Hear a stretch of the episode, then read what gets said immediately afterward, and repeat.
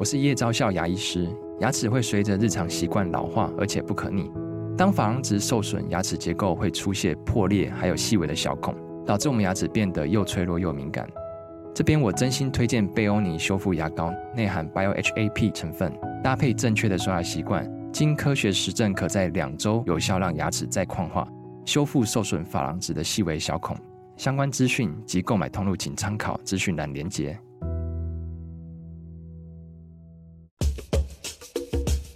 你要泡什么？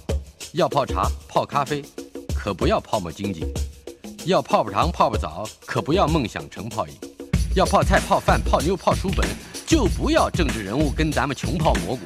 不管泡什么，张大春和你一起泡新闻。台北 FM 九八点一 News 九八九八新闻台。十二月十四号，星期四，我们的老台北。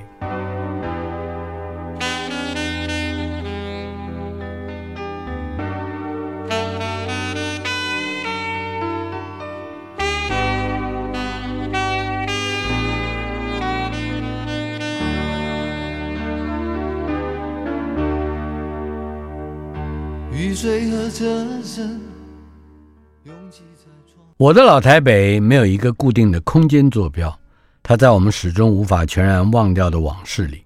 而我们的老台北今天来到第一百一十四集，继续邀请到前环保署署长、立法委员以及资深的媒体人赵少康。赵康先生在我们这个我们的老台北单元已经出现了第四次，我们称之为赵少康专区。前一个礼拜，我们的话题来到了一九八九年，呃，那是当时还有王建煊、郁慕明、李胜峰等等，他们组成了国民党内的这个派系啊，新国民党连线。当然，他们有很多要求，包括党内的民主化、倡议党改造的运动。可是这背后都还是有一些背景。特别是跟李登辉有关，对了，因为李登辉他们先搞了一个集思会在立法院，嗯哼，哦，吴子啊，他们啊，黄祖文啊，他们搞个集思会，那就有点党同伐异了，嗯，哦，就我本来党内数派，对我本来也没想嘛，我讲哎，何必在党里面？因为事实上老委员就有那个什么座谈会派啦，嗯，CC 派啦，是是。什么那个派，CC 派就是陈立夫、陈果夫兄弟。座谈会，邀我都没参加，嗯，我觉得何必呢？对不对？哈？但是。好像一副这不参加集资会，你的法案啊什么，他们叫杯葛啊什么的，那我就很气嘛。那你会搞，我也会搞啊，对不对？这不就是？所以呢，那当然集资会后面是有李登辉的影子了啊。最主要还刚这里跟我们前一个礼拜所提到的，就是起立鼓掌。对对对，后来李登辉就不肯嘛。嗯哦，他说，就他们的脑袋瓜还是说，我既然要当党主席，我那个票就要很漂亮。嗯啊。我就跟他保证，我说我绝对帮你去运作，一定会当选的嘛。嗯，对，多好，你就是变成一个用有票数、用票的，而不是用起立嘛，哈。是，他们就不肯了，所以那时候我其实有点失望了。哦，我们这样支持你，对不对？总是要你一个不同的气象嘛，哈。那他当时要的究竟是那个啪啪啪啪拍手的那个那个场面？我觉得那是一个，而且讲说以前可以为什么？为什么蒋经国可以，我不可以？这是一个。第二个，嗯，旁边就有人去拱他们说不要了。万一到时候选选票开的不好看，有风险，何必呢？这是哪一种人？像沈昌焕这样的人吗？我觉得也不会啊，也不是党工吧，就是他旁边那些党工吧，啊，可能都是比较保守嘛。是，这些都是希望老板嘛不要出任何的意外嘛，等等。反正从那个以后，我我就觉得。有点失望哈，嗯，那当然后来在立法院你也看得出来嘛，就是说整个政府的走向啊等等，后来我真的就看出来李登辉是有台独的倾向。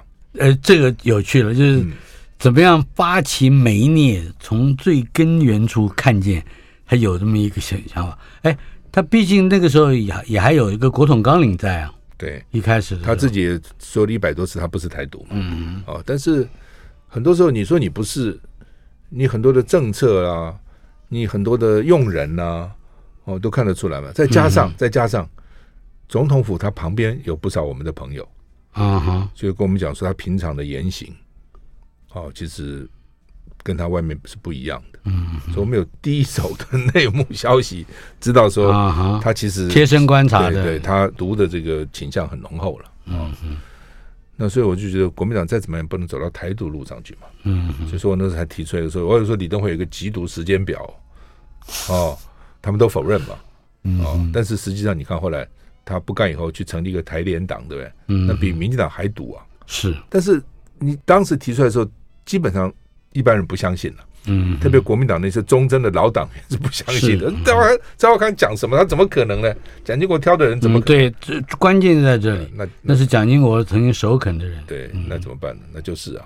那那好了，新国民党连线成立要求的民主化这个概念，跟当时国民党在内部的这整个的风范或风气有多么大的差别？李登辉，你看他的做法啊，以前国民党是这样子哦，你仔细观察，国民党是中央哈，不容地方派系介入，就是中央那些官员，嗯，基本上还算是操守啊、能力啊都还不错。是，那立法院因为就是老委员嘛，老委员所以也很难作乱嘛，啊，就是都配合嘛。那地方的话，就是让地方，就我觉得国民党政策就是地方我就不管你了。哦，你什么不管的，不管你是县市议会、省议会，你随便你们干嘛了，乱就乱吧。就是包括黑金，包括黑金，就是黑金止于地方。嗯嗯，其实是这样，但是中央不行，你要过把政治政治要廉洁，要搞出来，清还要一点清明啊。但地方呢，就就放纵你们了。就我认为是这样子。嗯，哦，什么，所以才有什么地方派系啊，地方黑黑金啊，什么从那时候开始嘛，就有嘛。是，但是李登辉来就。他援引地方把他弄到中央来了，嗯，他最大的，我认为他最大的过错在这里，嗯，为什么？他当时因为中央他可能有很多人反对他嘛，是，所以他为了对抗这些反对他的中央，就从地方把黑金搞到地方去，嗯，所以不但是把人引进，没有人脉引进，还要把逻辑是这个整个思维也引进，对对对，就地方包围中央，其实是这样的味道嘛，嗯，联他有一个第一个用地方来包围中央，第二个联合民进党打击国民党，嗯。这有第二步是很难有人在当下想象的出来的。嗯，但是比如说那时候什么政党补助费啊什么，其实就是帮民进党。嗯，国民党哪需要什么政党补助费啊？对不对？嗯，其实就是帮助民进党嘛。是。另外，在一九八九年，这个对岸，也就是北京的学生运动和市民运动，似乎也对台湾的这个民主气氛造成了非常强大的影响。当然啊，要求民运嘛，那个时候嘛，嗯、对不对啊？就全世界那个时候，其实都都有这样的这个，嗯、都都悸动起来，对，都悸动，对。所以我觉得台湾当然是有影响的。那他们经常讲了哈，就是说，呃，党外哦，或是民进党，呃，对台湾的民主运动有很大的贡献等等等，我也不否认。但是光靠党外是没有用的，一定国民党里面要有一个非常强大的这个内造的力量才可以的。嗯啊，你比如说老委员，老委员，他，那说李登辉把他们这个意思就是说把把他这个改革了。嗯哼，我们在国民党里面，我们也觉得老委员是要改革啊。嗯哼，因为民主嘛，定期选举这是非常重要的一个原则嘛。是，所以我在立法院里面，我对老委员是很客气的，帮他们开门、吃饭、帮他们夹菜，这是没问题的。嗯、但是我在内部也讲，我说该退职就要退职。嗯哼，能够用钱解决都是最简单的方法。多给一点退职金就是，有什么关系呢？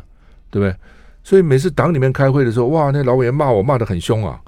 哦，我还记得一个女委员上台说：“早委员啊，黄泉路上无老少，你不要以为嘛，你年轻，我那个三十几了，对，你年轻，黄泉路上无老少，就是说，啊，你谁先死都不知道，这话讲很难听的，对，不好，真不好听。但是就就是这样啊。”所以在国民党里面，我们也是一再推动改革。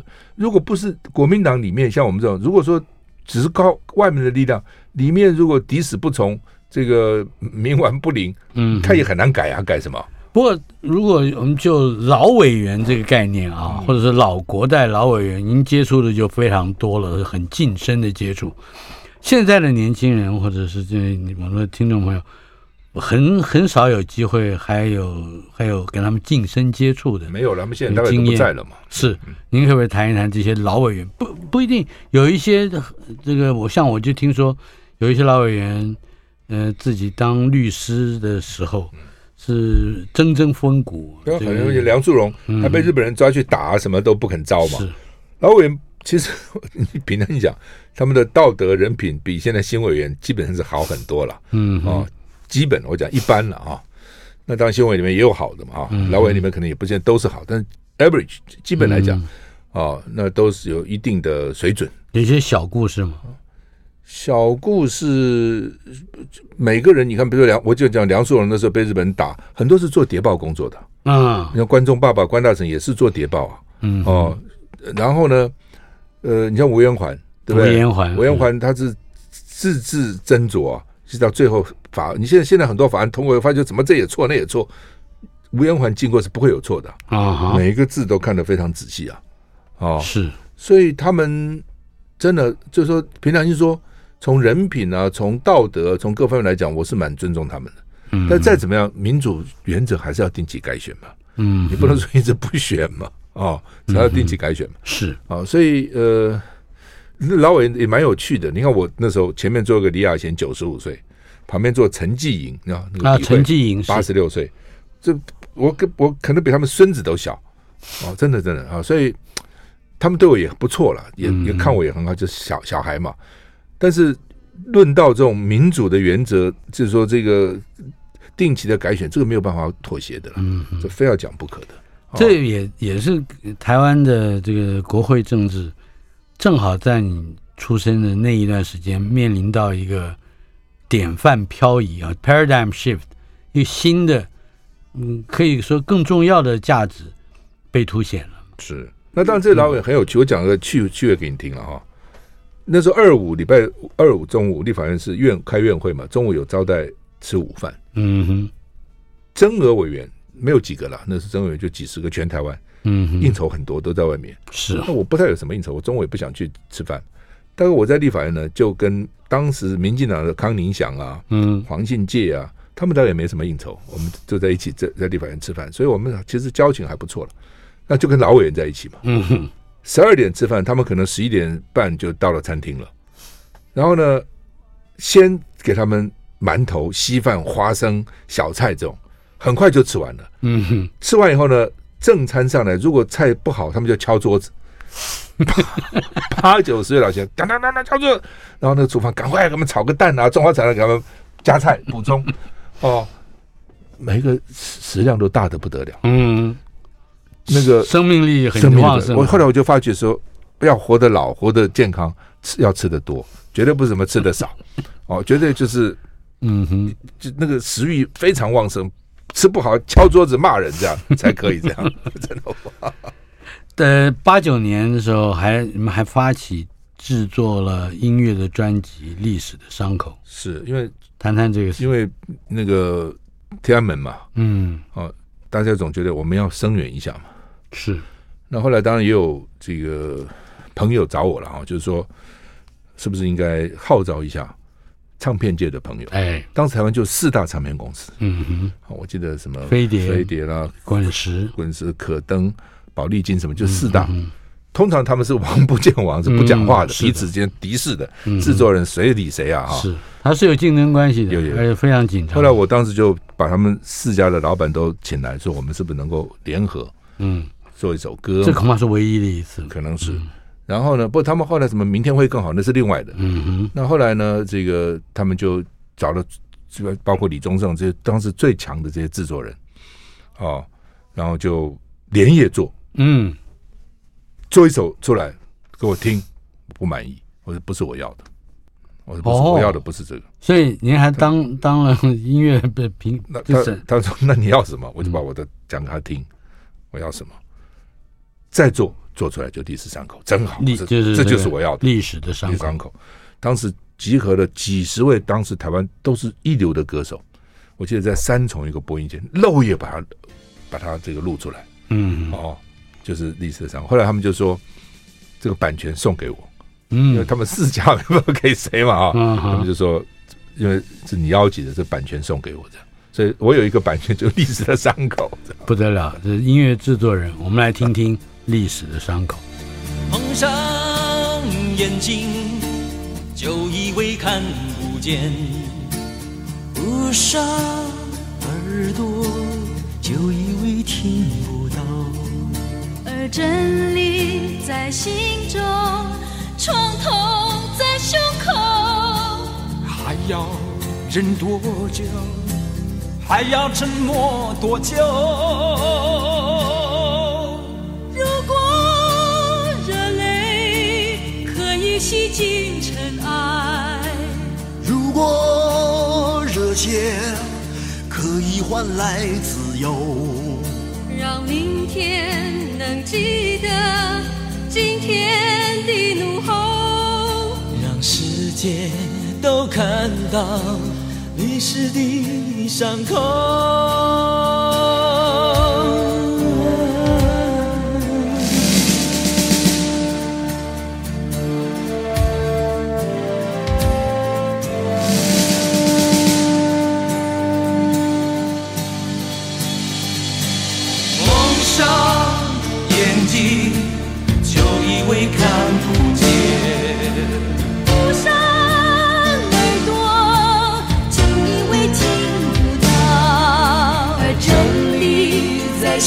中，创痛在胸口，还要忍多久？还要沉默多久？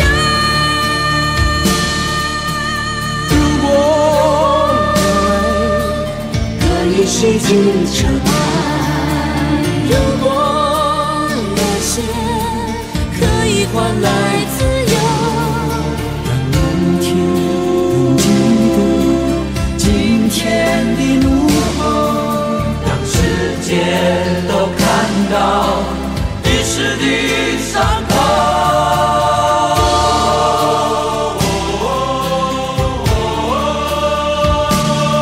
历史的伤口究竟有哪一些人参与？还记得吗？当时呃，我记得潘越云嘛，嗯，啊，伍思凯、文章、李宗盛，哦，邰正宵、金素梅、姜育恒，嗯，哦，马玉芬、马兆俊。真的很很多了。就还有小虎队，对不对？小虎队，小虎队有，小虎队有，还有那个城市少女，哦哦，然后星星、月亮、太阳，啊，等等。当时还有这个知己二重唱，很多很多哈，所以我觉得都很热心的。我想当时的歌手哈，知道有这个事情都啊都立刻出来。编曲是陈志远编的，嗯，哦，也是当时大师嘛。是是，我们飞碟的那个台歌也是陈志远写的啊。然后呃，作曲当时有陈富明、童安格、黄韵玲、李寿全、梁鸿志，不得了。这个小虫、沈光远、李宗盛。这是作曲的，哦，真的是作词，还有林秋离啦、梁鸿志啦、陈乐融、童安格、郑华娟、刘余瑞等等，这些都参与的。哎，当时就就是国内就是所有的四大唱片公司的精华，其实都来了。这样是当当时大家是热血沸腾嘛。听说那个在天安门，后来很快就传过去，上广场还有也也变成广场歌，也在也唱这个歌。嗯，是。一九八九年是一个转捩点。但是新国民党连线后来又转成了新党，那是后来，这是很晚了，是吧？我们先看一看，在一九九一年六月进入了郝柏村内阁这个时代，嗯、呃，那个时候您就是担任了行政院的环保署的署长了。开始没有了，哦，开始没有。其实郝柏村当时李登辉要提名他干这个。行政院长，但我其实还有意见的。我觉得，哎呀，军人来阻隔哈，这形象到底好不好哈？那可能就是他故意的。对了，不不，后来我说不是对这个人呢，我对郝柏村本人没有意见，但是就是说这样的做法到底好不好哈？那么后来，郝柏郝柏村这人显然他也没有把这个放在心上。嗯，哦，他后来他找我去到行政院，他就跟我讲说：“你民意代表做这么久了，议员啊、立委干很多年了嘛。”嗯哼。他说到行政部门来历练历练嘛，哦，这将来你如果就是不想在行政部门，你再回去当当一代表也好，至少这段的过程这个是好的嘛，这是一个。第二个，你到政府来帮忙啊，你不是一向重视环保吗？嗯嗯，来做做环保，出来看看，来做来做做嘛。这两个都非常有说服力啊。当时我没有立刻答应，然后再想一想，后来我觉得讲的也有道理了，啊，就就同意了。嗯嗯。在当时也也引起了野百合运动，也就是军人干政的疑虑。这个疑虑究竟到我们今天来解释，是李登辉去耗尽力气打造一个可以说取代原先老国民党的的整个执政势力的呃一个手段，还是他他自己也始料所未及？野百合其实主要不是为了郝柏村的，野百合其实还是为了国会改造了。嗯，老老委员啊，老国代了哈。我觉得他们这种上将啊，什么一级上将是终身职啊，是哦。那郝柏村去当了行政院长，就把这都是除役了嘛，退役了。所以从李登辉角度，我觉得解除了他的军权，对，把军权解除，可能也是他的目的之一。嗯嗯。哦，那你到了当行政院长，当然等于是出将入相嘛。位高权重嘛，但是问题就是这时候呢，立法院就可以每天盯你啊。嗯，哦，所以不是他不是说很多资料给了什么叶菊兰啊，或者给民进党来修理郝柏村吗，哈，是等等嘛。郝柏村也是跟我讲嘛，他说：“我在前面哈，每天这样辛辛苦苦就想怎么替国家做做事，怎么替人民做事。嗯哼，李登辉在后面就想尽办法来修理我，这样 你知道那个味道？那他亲口这样说，他跟我讲了，他说什么？”你看我们在前面对不对？每天去看这个看这个看这个，很多国家建设，那真的是很辛苦的嘛。嗯，那后面那一群人们就想怎么样修理我。在他担任内阁的阁魁期间，我记得印象最深刻的，也可能后来成为他的从政标记之一，那就是他那个时候为了是不是能晚上经营夜夜生活，那他有两次反复。呃，媒体就说：“哎，你这。”前两天的那个态度跟现在不一样，他说朝令错了，夕改又何妨？我想可能李登辉有意见吧，也说不定。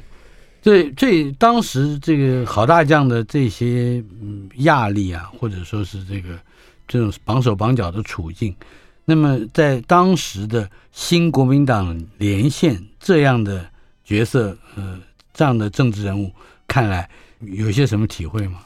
不，你就真的是就就这样讲的嘛？就是他这些人很认真在替国家做事，你们后面就在搞权力斗争嘛。嗯哼，哦，那这些人就很难做了。说实话了，真的是你做什么动辄得咎嘛。嗯，而且如果李登辉你还跟民进党搞一起，那没事丢资料给民进党来修理修理阁揆，修理阁魁。哦，所以不容易做了啊。哦，但是不过重重治就是这样嘛。反正就是，既然你给我了这个位置，我就好好做嘛。是，其实就是这样啊、哦。那我是因为后来觉得看到李登辉这些，我我道不同不相为谋，说我辞环保署长嘛。嗯，我就哎，这一点细节我们好好的说一说。稍后片刻，马上回来。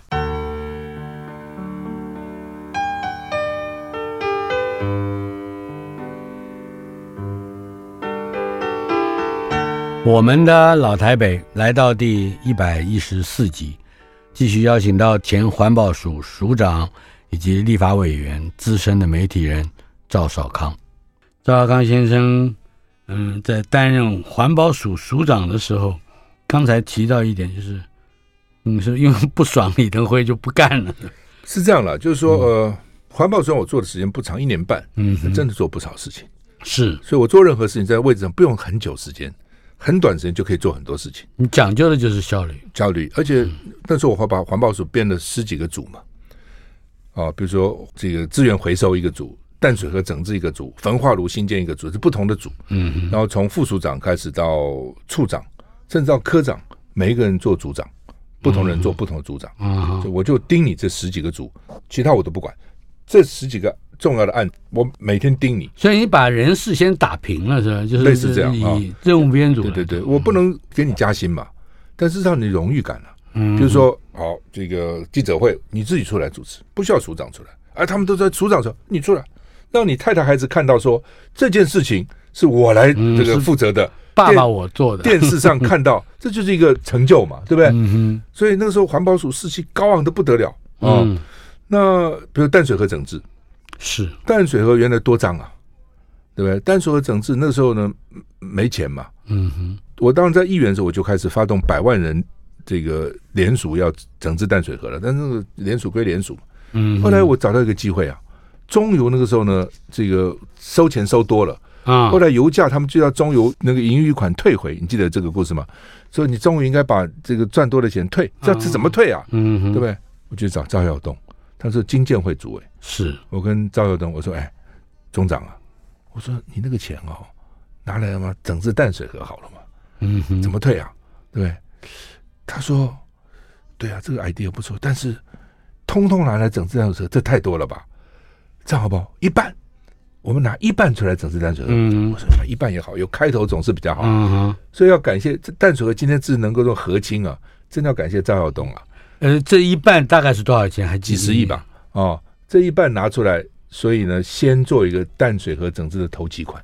嗯嗯，所以今天你们那些首长、苏贞昌都不要给我吹牛了，说什么都是你们整治，没有我们有有今天的淡水河吗？淡水河现在你看两边盖的房子什么，因为干净才可能两边变成这样嘛哈。是，那那时候光淡水河就有十几个、将近二十个瓶颈，嗯，一个个要打破哦，那都很不容易的。这这个瓶颈可以介绍一下，它对于反映台湾的行政单位的怠惰或者说效率不够，是有一些指标性的意义。一般来讲说，你很难想说淡水河跟基隆市有关嘛？有啊，它从那边流过来啊，所以有些基隆的问题要打破啊。又譬如说，我淡水河整治，我必须要把台北县市的污水用排放管送到这个啊六点六公里外的外海去排放稀释，对不对？是。那这到哪里呢？就到了台北县了。嗯，尤其是县长啊，是。尤清就说：“你这个、啊、在那边作业，搞这个地下排水管，就影响我渔民生计啊，嗯，对不对？赔钱。是。要补偿，要用我的港口啊，施工一定要用什么巴黎那边的港口啊，嗯、要给我保证不能破坏啊，要赔钱，赔、嗯、也是应该的嘛，嗯哼，给渔民补偿也是应该，你可能影响到人家的这个作业嘛。好，那问题来了，怎么签约？嗯，尤清说，因为施工单位是台北市。”啊，为台北市的卫生下水道工程处，我们中央是督导嘛？是。尤清讲说，你们台北市一向看不起我们台北县，你们是直辖市，我们是省辖市。那个时候啊、嗯，对，我要跟台北市长两个签约，我要跟黄道周直接签约。啊哈，台北市就说，你凭什么跟我签约啊？你是个县，我是直辖市、欸，哦，我只可能跟那省政府签约。所以这还有一个本位的问题，这都是什么？他就长久以来是这样。嗯我就跟李庆忠讲，李庆忠那是环保署副署长，是我说庆忠，有这个你的责任哈，你就给我坐在尤清办公室门口，非他同意不可。嗯，你也给我坐在黄大洲门口，非他同意不可。李庆忠就两边跑，后来协调成功。嗯，也不由黄大洲跟尤清签了，台北县的公务局长跟台北市的公务局长两个人签，嗯哼，就签了。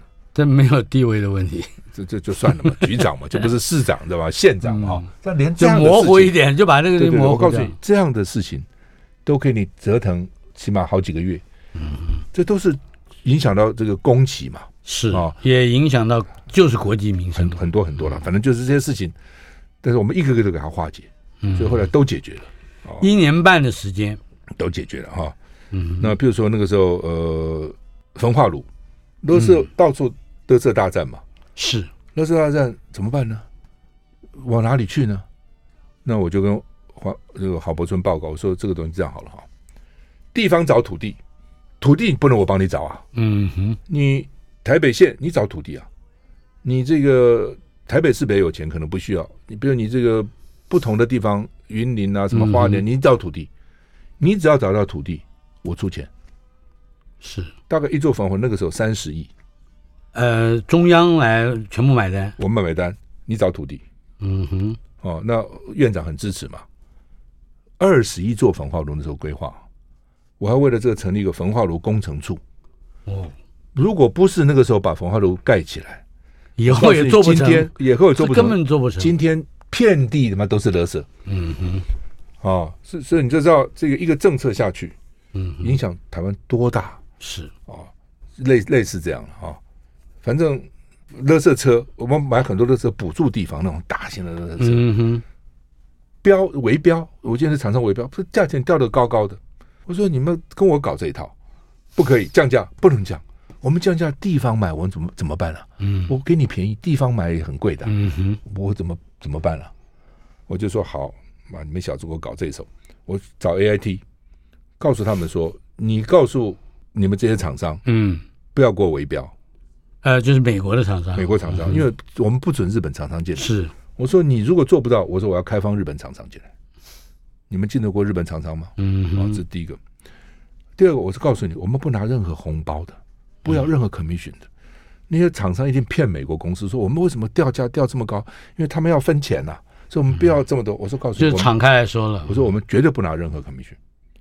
然后我又派李进忠到美国去，就是到这几个工厂，全世界就那么几个工厂，直接拜访他们高层，跟他们讲说，我们不会拿你们任何回扣，你给我报最低的价钱。是哦，在这样子多管齐下，这样杀，才把价钱降下来。嗯哼，就 是，所以我们这样做的很多事情是很有意义的啊。嗯哼，那。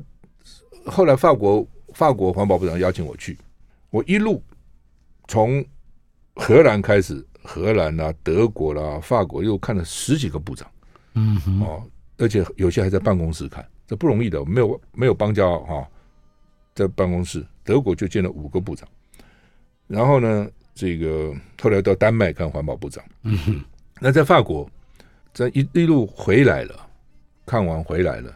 那总要跟李登辉报告一下嘛，这这是一路的各国的这个情况嘛。嗯哼。那那个时候呢，中间就发生一件事情，国民党在提名新的立委。啊，新国民党连线的立委。没有，除了游牧民，通通被干掉。哦，这就等于说把把一个新成立的政团，嗯，整个整个摧要摧毁，就是都一个都不提，就就就是游牧民。而且游牧民是黄复兴嘛，嗯，所以他选区还提了好几个黄复兴，包括当时张帝啊什么都是黄复兴，这 一个学期给你搞好几个，所以把你稀释掉，稀释掉哈。那后来我当然很气嘛，我想说搞什么、啊，对不对？我这当时就想走了。我想，哎，总不能我一个在政府里当官，这些兄弟一个都没提名啊。可是你那个时候正好在反国述职，我那个时候不是述职，我出国回来了，嗯、回来了总是要跟李登辉报告一下嘛。对，李登辉知也知道，一定知道我不爽。哦，然后呢，在总统府，我就跟他讲这一路的状况嘛。李登辉多厉害啊！赵署长，嗯，你几岁啊？哦，我几岁啊？这么年轻啊！将来国家有很多重要的事情要你来做，哎，哦，啊，站起来，他那么高啊，嗯，给我鞠个躬，你站起来，给你鞠躬，给我鞠个躬，站起来，我代表台湾人民向你表示感谢。哦，厉害吧？这都快九十度哎！对对对对，表演的这一段，他很厉害。他大概想这样，你总会留下来了吧？我第二天我就提出辞呈。好，你你也是看出来他的他的这个用心深刻了。他他他当然也是也是也许是有诚意了，我不知道了。后来我去选立委了嘛，到台北县选立委嘛，不是拿最高票。那他但是他没有解释他为什么只投提了一个，那就不用解释了嘛。他那时候跟宋楚瑜他们就就把你新国民党先干掉就是了嘛。嗯哼，哦。后来我不是到我就到台北县选立委嘛，嗯，我拿了二十三四万票，我可以当八个立委那个票。他在总统府又接见新当选立委。等一下，这一段我们要稍后片刻。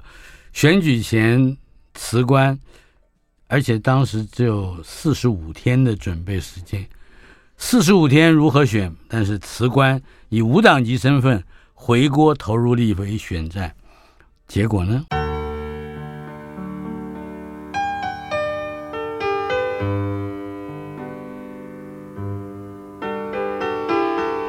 我们的老台北来到第一百一十四集，继续邀请到前环保署署长以及立法委员、资深的媒体人赵少康。嗯、赵少康先生在一九九一年六月进入了郝柏村内阁，担任行政院环保署的署长。一年半之后，也就是刚从国外这个考察回来之后，呃，在选举前四十五天，也就是一九九二年的。年底的立法委员选举的时候，由于新国民党连线成员没有办法获得中国国民党的正式的党中央的提名，于是辞官啊，赵先生以无党籍身份回国投入立委选战，在 台北县选区一举囊瓜了二十三万五千票。嗯，这是可以几个八个人位，八个 那三万票当选，两万多票就当选了。因为我参选，后来像叶启田就当选了。叶启田他票不多嘛，两三万票，他光那个老老阿伯、老阿妈喜欢听他的阿扁啊、建言啦什么就够了，就当选了。因为那是台北县是一个选区，是。二十九个乡镇市是一个选区。我反正每次选完以后，就选区就缩小了嘛。我在台北原来这个立委是一个，就是因为你，哎，我第一次拿太高票，这个第二次他们就把它变成一半，第二半我还拿十几万票啊，嗯，哦，就是跟那个一个选区是一样的票。是新北我离开以后，他们就好像分了八个，还分了几个选区，就把都把把它切碎了哈。那呃，其实我并不是原来希望用五党，我就去跟国民党讲，我让我报备嘛，嗯嗯，你让我报备嘛，不给我报备。对这个呃，它是整个要消灭的意思。对，我觉得就是就是坚壁清野嘛，嗯，就是不给你报备，那不给报备只好变成五党籍嘛。可是你当选了，那其他的这些呢？包括我们刚才提到的王建轩啊、李胜峰啊、玉木。王建轩也是那次才选的，王建轩原来并不是，王建轩是辞财政部长嘛，嗯，对，他不是为了税啊，什么什么什么什么土地税啊什么。等会说你们的外省人什么用税来剥夺我们台湾的土地，就骂他嘛。他一火子他就辞职不干了嘛。那时候我鼓励他，我说你参选吧。他在台北市选，嗯哼，哦，那其他的几乎都没有嘛。玉木明有当选了，嗯哼，哦，但是其他的李胜峰好像没有，就没有了。新国民连线其他人就没有了嘛。哦，嗯，那怎么选呢？台北县那么大的地方，时间那么短，嗯哼，那我就想说，呃，每一个乡镇市都有一个主要的道路。是。你不能，你新店做也有一个主要道路，就主要道路，我就每天去一个地方，嗯，在那个主要道路上去拜访，发传单，那会传的啦，因为在乡下嘛，一定会传说哦，赵少康来过，赵少康来过，赵少康来过，赵少康来过了，就这样子。这个是的确是台湾选举史上罕见的，也就是在二零零八年实行单一选区两票制之前，这这个记录没有破过，也很难破了。嗯，因为以后就变成小选区了嘛，嗯，不是说没有人能破，而是要选选举制度改变了。是，整整二十年前的八月十号，新国民党连线脱离中国国民党，自主新党，这就是新党的来历了。我还记得那个时候好像有两场大的游行啊，是，就万人空巷，是那时候也也蛮感动的。嗯哼，我主要也是人同此心，心同此理了啊，就觉得我们的主张是。大家要求的嘛，啊、哦，那大家也看出来，那时候李登辉乱搞，整个也都看出来了。其实也不敢讲每个人都看出来，但是不少人其实已经看出来了。也就是到了一个大家都看，但是不必说，哎，对，所以大家也都知道了啊、哦，就是李登辉怎么国民党搞得四分五裂，同时向台独倾斜嘛，嗯，就变成这样子。徐立伦就跟我讲过一个故事嘛，徐立伦徐立伦辅导会主委嘛，是黄复兴的党部的主委嘛，嗯哼。他们的国民党在辅选就会谈到说啊，比如张兆春他非要选不可怎么办？哦，这个某某人非要选怎么办？怎么劝？李登辉桌子一拍，怎么不能劝？要钱给钱，要官给官。嗯，许立伦跟我讲说，那不要钱不要官的人呢？嗯，每个人都要钱要官呢、啊。对啊，如果是不要钱不要官的人，不是反而是应该值得去任用的人？那就把这个打击你了，那就 啊，所以就是这观念了。我觉得哈，就是没办法哈，是。尤其把地方的黑金援引上来哈，真的替国民党种下大祸。国民党从成立以来，这是我我看近代史的一个小小的体会，那就是他从来就是一个地方械斗团体的本质，但是他又结合了这种地方士绅阶层的这种趣味，所以它有一个地域性。那么中国国民党在台湾的经营，好像到最后也。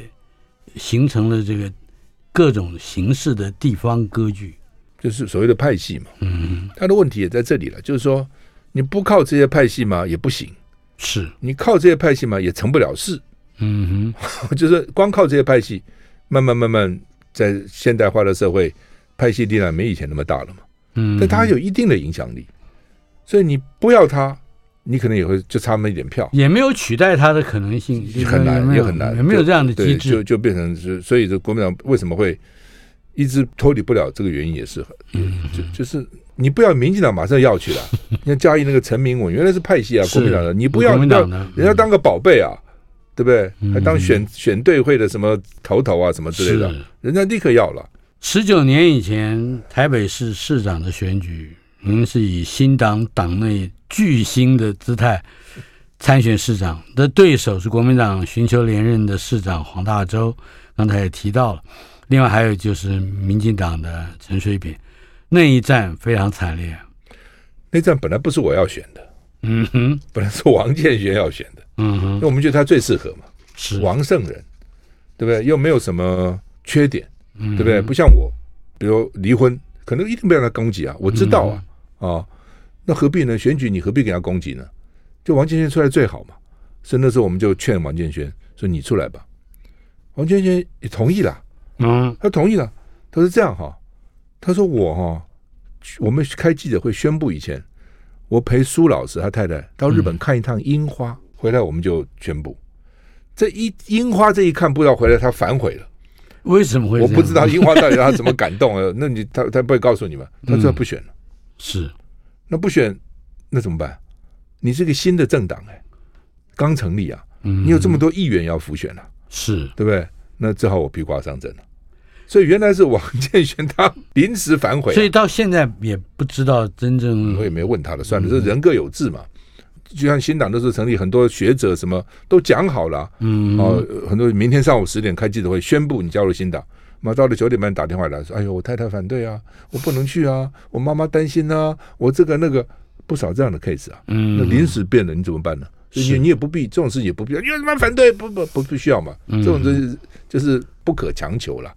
但是在也就是十九年前的那一役，台北市长的整个选举变成了一个中华民国保卫战的一个主题。嗯嗯，换言之，好像我们可以这样说，嗯，中华民国的总统选举也差不多，也就是就是那个格那个格局了，是吧？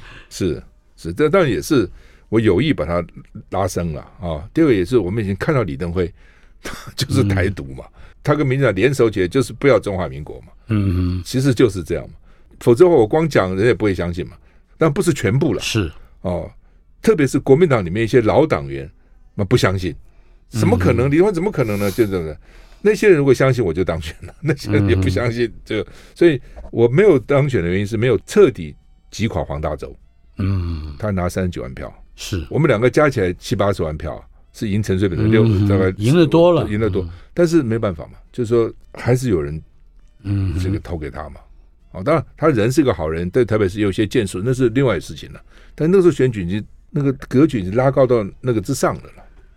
我在很小的时候，我心目中第一次有印象的台北市长选举，是一个周百炼，一个高玉树，这两个人在选，嗯。大家，我相信，呃，记得的人大概都会都有印象。这个周百炼代表国民党，嗯，而高玉树一直被塑塑造成一个无党籍的坏人啊。可是他当选，嗯，我不知道您有没有对那一次选举有印有没有印象？那或者有没有观察和解释？就表示国民党那个时候可能还是有人这个不满意嘛。嗯，其实你看，从二二八以后一直是这样了啊。就是总是国民党，是除非你提的人是非常优秀、非常好，但没话讲的。哦，周百炼其实也不错，只是呢，他是监察委员嘛，呃，好像是高玉生呢，就以这种无党，无党就比较敢言嘛，嗯，所以选民有时候还是比较比较辣一点，哎，比较喜欢选敢言的，可能是这样子了。嗯嗯。最后还有一个问题，嗯、呃，在历经这么多这个政治的经历之后，我们从老台北这个观念去看看。您觉得最称职的台北市市长是什么人？有什么特质？哎，这个可每个人都有每个人的特色吧？啊、哦，比如说从以前官派，杨金松就是想至少弄一条捷运出来嘛。嗯嗯。啊、哦，这也不能说他不对，其实也是对的哈、哦。然后徐水德好好先生嘛，也蛮重视教育的。嗯，他跟我讲说，他因为年轻时候就认为将来会从事教育。所以公费留学到日本呢，台湾同学都去看脱衣舞，他不去。他说：“万一有一天我当了教育局长，人家说我以前看过脱衣舞，多难堪呢。”我说：“蛮佩服他的，从学生就知道，就立大志，就果然后来就当了教育局长，对不对？就当了考试院长，是果然就是这样哈。所以吴伯雄很幽默了，吴伯雄，吴伯雄很幽默啊。我我吴伯雄他很活泼，对对，很幽默，很幽默。唱歌啊什么，其实你不懂我的心啊什么，常常讲说，哎，你看我那个秃头，我涂那个生发油，涂的手上都长毛了，头发还不长啊，就很幽默，蛮蛮幽默的啊。那到了民选，陈水扁市长干的还可以吧？啊，至少让这个户政事务所那些人都蛮有礼貌的嘛。以前到户政事务所，哎，这个服务态度并不是那么好嘛。现在至少这点是还很很亲民的。对对，我觉得底子也降低了。对对对对对，他就打破这个传统的官僚的这种制度嘛。啊，那马英九是个正派的人啊，所以我觉得。嗯，垃圾不落地啊，什么当然也很麻烦了嘛，每天晚上去倒垃圾，但是也的确树立了一个一个市容的一个标准跟，其他都市都不一样哈，嗯、哼这也不容易哈。那运动呢，因为他每天也有运动啊什么，所以基本上我觉得都有特色，你很难讲。郝龙斌其实做了不少事，只是他不太去宣传哈。他们当时就是一年一条捷运啊什么之类的，其实做了很多事情哈。但是茶壶里装汤圆，嘴巴不倒不出来，不太讲，但是也也做了不少。嗯那柯文哲，我讲实话，我真的不知道他做了什么。哦，是除了记得开始忠孝东路，这已经是公允之论了。打打打通以外，哈，他这个我比较搞不懂。蒋万安嘛，就看吧，才刚开始嘛。哦，蒋万安是也是一个本本分分的人呐。啊，也就这样的人不会做什么坏事了。是，那有多少突破就要看了。非常感谢赵少康先生接受我们。的老台北这个单元的访问，一共谈了四集，我们以后还会有机会另外展开赵少康专区。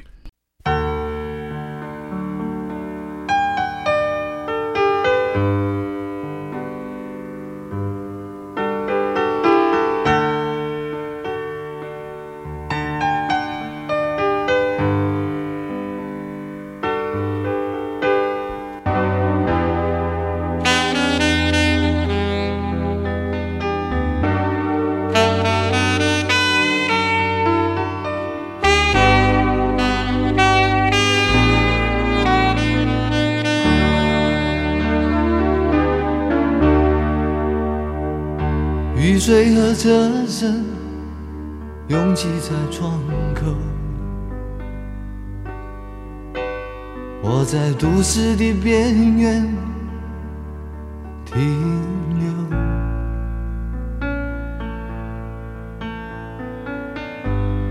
少年的往事在回忆中消失，三十岁。我的职业是自由，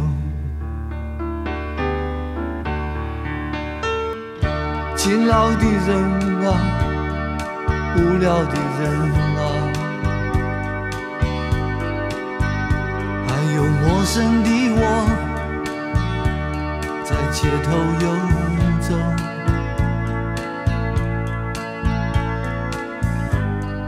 白色的墙柱。玻璃的黑